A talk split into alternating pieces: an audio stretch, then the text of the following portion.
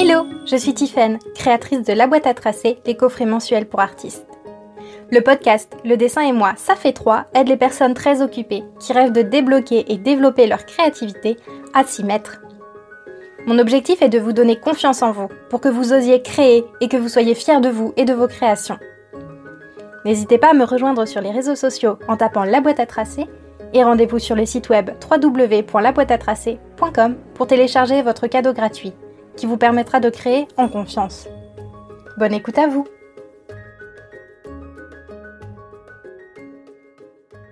Aujourd'hui, on part pour un épisode mystique. Parce que oui, le 31 octobre, ça arrive très bientôt, et c'est quand même connu comme la fête mystique par excellence. Donc, c'est l'occasion de vous parler de symboles mystiques. Alors allumez une bougie, tamisez les lumières et plongez avec moi dans les symboles mystiques. Le monde est plein de symboles. On en voit littéralement à chaque coin de rue, notamment avec la signalisation routière ou même dans la voiture sur le tableau de bord. On en voit sur les produits ménagers, sur les étiquettes d'événements et encore plein d'autres emplacements. Les symboles, ils encouragent des comportements. Par exemple, certains panneaux assurent un passage super safe, alors que d'autres incitent à ralentir, voire à s'arrêter. Certains symboles nous font laver des habits à la main, ou en laisser le soin aux machines. Pour les symboles mystiques, c'est exactement pareil. Ils vont encourager des comportements, que ce soit votre comportement ou celui de votre entourage à votre rencontre, ou à l'encontre du monde. Ils peuvent attirer ou repousser certaines énergies. Pourquoi ça a sa place selon moi dans ce podcast? Tout simplement parce que les tracés sur vos cahiers, sur vos vêtements ou sur des sortes de petits talismans que vous pouvez mettre dans votre poche ou sur votre bureau ça peut vous permettre de bénéficier de leur propriété. C'est de la créativité dans le sens où vous allez vous approprier un symbole et la poser où vous en avez besoin pour vous porter, euh, pour vous porter bonheur, pour vous faire du bien. Si en plus comme moi vous croyez au pouvoir de l'intention, vous pouvez même les tracer en chargeant le moment d'intention justement, en pensant vraiment à ce que vous voulez que ce symbole fasse, vous fasse face au monde et l'effet, il n'en sera que beaucoup plus puissant. Alors des symboles, il en existe une multitude et je ne vais pas pouvoir tous les présenter en un épisode. Hein. Il y a même des livres ultra épais et qui pourtant ne représentent pas encore tous les symboles. Je vais donc vous en présenter 10 et pour avoir l'illustration de ces symboles, je vous invite à cliquer dans les notes de l'épisode euh, sur le lien qui mène vers l'article de blog dédié. Il y a toutes les infographies pour que vous voyez vraiment concrètement de quoi je parle pour chaque symbole avec le nom associé. Et c'est parti. On commence donc par le pentagramme. C'est une étoile à cinq broches en un seul trait. C'est un symbole assez connu comme satanique, mais en fait c'est mal le connaître et c'est bien dommage parce qu'en réalité il n'a rien de maléfique. On peut lui prêter deux symboliques. Tout d'abord la symbolique de cinq grands principes euh, de l'humanité, à savoir l'amour, la sagesse, la vérité, la justice et la vertu. Il représente aussi les éléments, la terre, l'eau, le feu et l'air, avec la pointe supérieure qui représente l'esprit. Je dis la pointe supérieure parce qu'effectivement la symbolique satanique, moins positive, représente le pentagramme avec la pointe vers le bas. Donc que vous préfériez la première symbolique ou la seconde, finalement L'important, c'est que ça représente la nature de l'humanité, ce symbole. Le deuxième symbole dont je vous parle, c'est le crâne. Je vous le représente pas, hein, vous savez à quoi ça ressemble. Dans notre culture, ça a un symbole assez négatif, et pour cause, son surnom, c'est la tête de mort.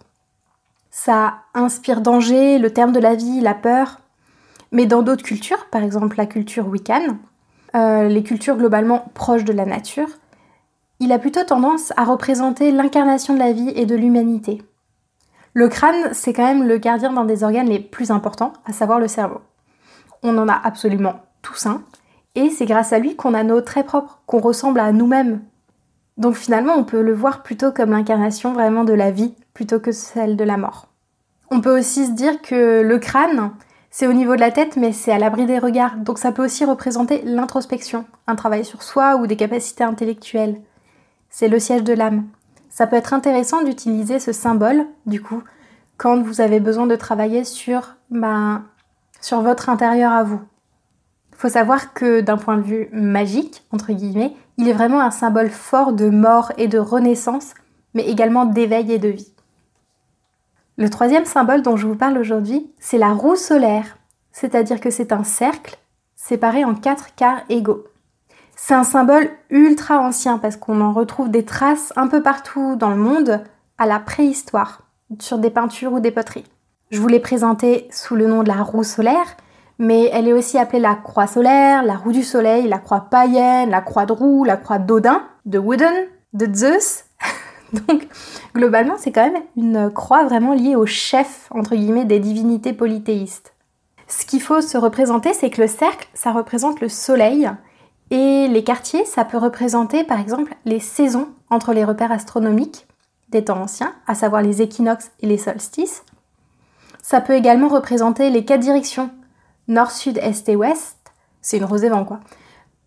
Donc en général, ça représente des quaternités, quaternités, je sais pas comment on dit. Euh, ça peut aussi représenter les quatre éléments, donc air, feu, terre et eau, ou les quatre étapes de la vie, à savoir l'enfance, l'adolescence, l'âge adulte et la vieillesse. Ça peut aussi représenter les quatre règnes du vivant, le minéral, l'animal, le végétal et l'humain. Faut bien se dire que depuis toujours, le soleil s'est vu comme un symbole ultra puissant. C'est pas pour rien que c'est des noms de chefs de divinités qui sont associés. Mais c'est aussi grâce à lui que, que la vie existe. C'est lui qui dicte la succession des jours, des mois, des années, euh, c'est en fonction de lui qu'on décide les grandes fêtes du calendrier, notamment du calendrier Wicca. C'est vraiment une des premières sources d'énergie magique existantes. Donc cette roue, elle peut vous permettre de vous orienter, d'invoquer une grande puissance ou de représenter finalement le cycle de la vie de toute chose. Je vous parle maintenant de la Lune, sous ses différentes phases, à savoir un quartier de Lune qui croît, puis une pleine Lune et une Lune qui décroît. La Lune, ça a toujours occupé une place vraiment particulière dans l'imaginaire des humains en tant que symbole de la magie. C'est vraiment associé à la nuit et donc aux forces bizarres euh, de la nuit, hein, tout simplement les forces obscures. C'est aussi vu comme le pôle complémentaire du Soleil. On parle beaucoup d'énergie euh, yang pour le Soleil et d'énergie yin pour la Lune, qui se complètent comme le symbole du yin et du yang dont je parlerai un peu plus tard.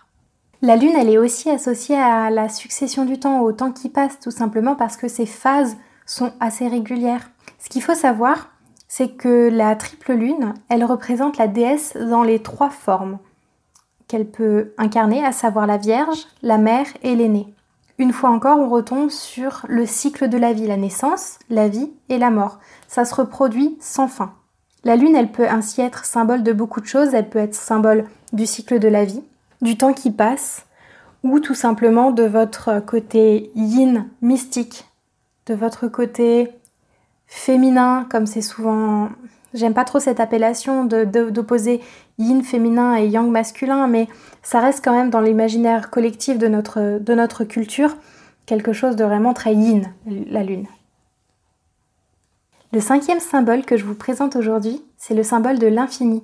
Je pense que vous l'avez tous en tête, c'est une sorte de 8 horizontale. C'est un symbole vraiment puissant dans le sens où on peut le tracer à l'infini sans s'arrêter.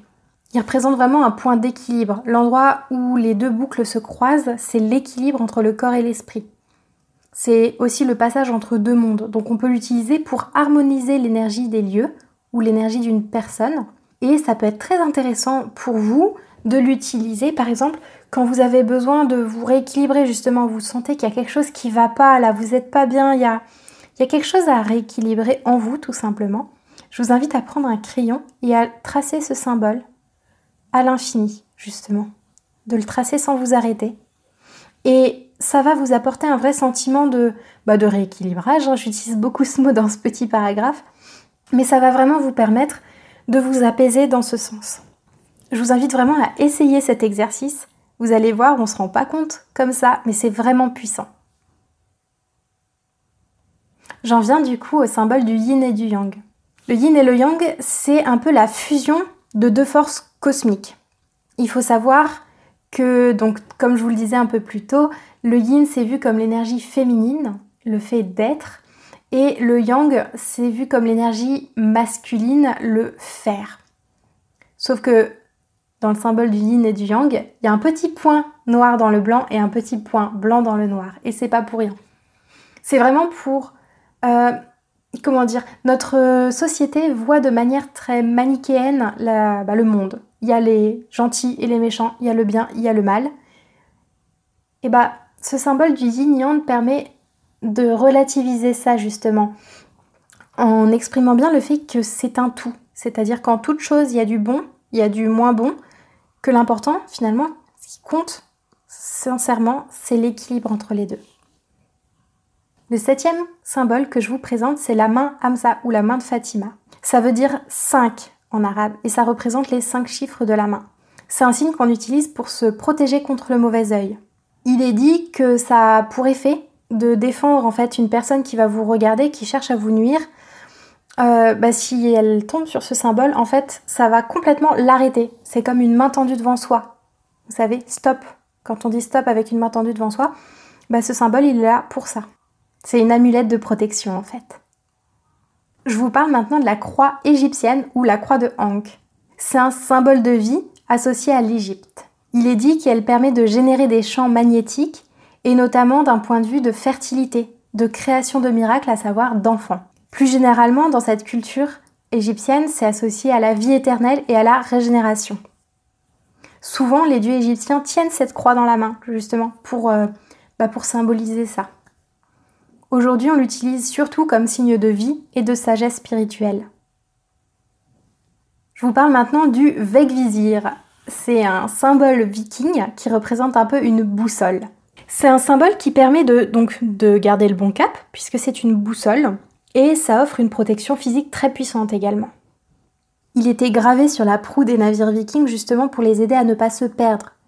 Alors attention, hein, là je parle de ne pas se perdre tant d'un point de vue géographique que d'un point de vue psychique. Il faut rester le même, il faut rester soi-même, il faut continuer à garder son cap de vie en fait.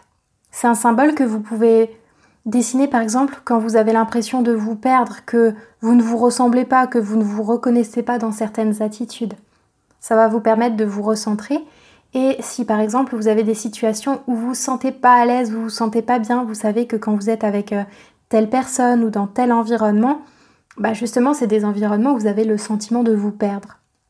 Et bah c'est l'occasion de dessiner ce symbole à ce moment-là, ou alors de le tracer en amont sur euh, n'importe quelle petite amulette que vous glissez dans votre poche. Et ce symbole peut vous aider à rester vous-même, à ne pas vous perdre dans ces situations justement plus difficiles pour vous. Le dernier symbole dont je vais vous parler, c'est l'œil égyptien, l'œil d'Horus. C'est un symbole de protection dans la culture de l'Égypte antique qui représente un peu l'œil du dieu faucon. Il était utilisé pour protéger le pharaon ici dans le monde terrestre et dans la mort. On l'utilise aussi pour conjurer le mal. Pour le coup, c'est les marins d'Égypte et du Moyen-Orient qui représentaient ce symbole sur l'avant de leur navire, toujours pour la même raison, à savoir assurer la sécurité des voyages en mer. Ça peut être intéressant si de votre côté, vous faites un voyage qui peut être par exemple un peu turbulent ou dangereux, ou tout simplement vous, vous avez peur du voyage, peur de l'avion, peu importe. Ça peut être intéressant pour vous, dans ce contexte, d'utiliser cet œil égyptien, cet œil d'Horus, de le représenter soit sur votre peau à travers des, crayons de tatouage temporaire, ou alors tout simplement, je reviens à l'amulette que vous préparez en amont en y mettant beaucoup d'intention. Et tout ça, ça vous permettra de passer ce moment de manière plus fluide, plus sereine.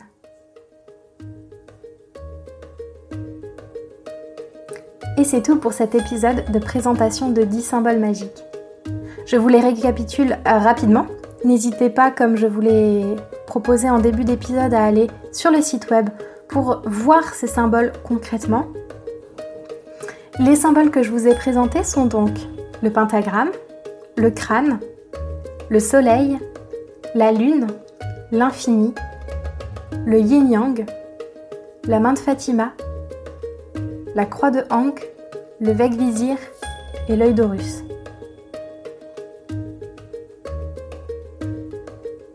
Que vous soyez porté sur le mystique ou non, il faut vraiment savoir que dessiner des formes auxquelles on donne des intentions, ça a un fort impact sur notre esprit, sur notre pensée.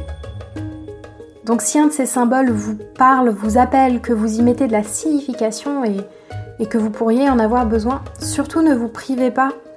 Tracez-les pour vous ou autour de vous et vous sentirez ou non ces effets, mais quoi qu'il arrive, ça ne peut pas vous faire perdre quoi que ce soit, vous ne pouvez qu'y gagner, ne serait-ce que de la pratique du dessin. Alors n'hésitez pas et bah, soit vous assumez et c'est chouette, et si vous assumez pas, c'est pas grave. Je veux dire, un petit lissement dans une poche, personne ne s'en rendra compte, vous vous sentirez mieux, et pour autant, vous ne vous verrez pas coller d'étiquettes euh, sur ce sujet un peu mystique, un peu perché. Donc laissez-vous vivre, vraiment. J'espère que cet épisode un peu différent de ce que j'ai l'habitude de vous proposer vous a plu. N'hésitez pas à le partager en cette période mystique à des personnes qui pourraient en avoir besoin ou qui sont intéressées par ce domaine. Je vous remercie profondément pour votre écoute et je vous souhaite une belle journée créative. Et surtout n'oubliez pas que vous êtes déjà un artiste.